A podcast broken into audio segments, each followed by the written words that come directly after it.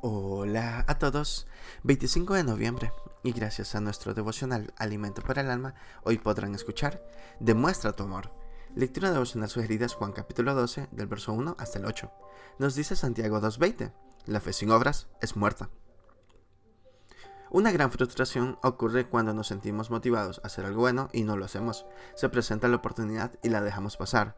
Luego vienen las recriminaciones mentales y los recuerdos quedarán registrados. Sucede esto con las cosas más sencillas del diario vivir. Por ejemplo, hacer una llamada telefónica para decirle gracias a alguien que nos obsequió algo, hacer una visita a alguna persona que sabemos está en el hospital. En fin, situaciones del diario vivir que nos presentan oportunidad de demostrar amor.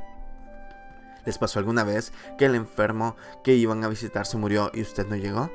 ¿Se le pasó saludar a alguien el día de cumpleaños? Hay situaciones en la vida que solo se dan una vez. De buenas intenciones está llena la historia, pero con solo intenciones no arreglamos nada. Hay un dicho popular que dice, del dicho al hecho hay mucho trecho. María amaba a Jesús y quería demostrarlo.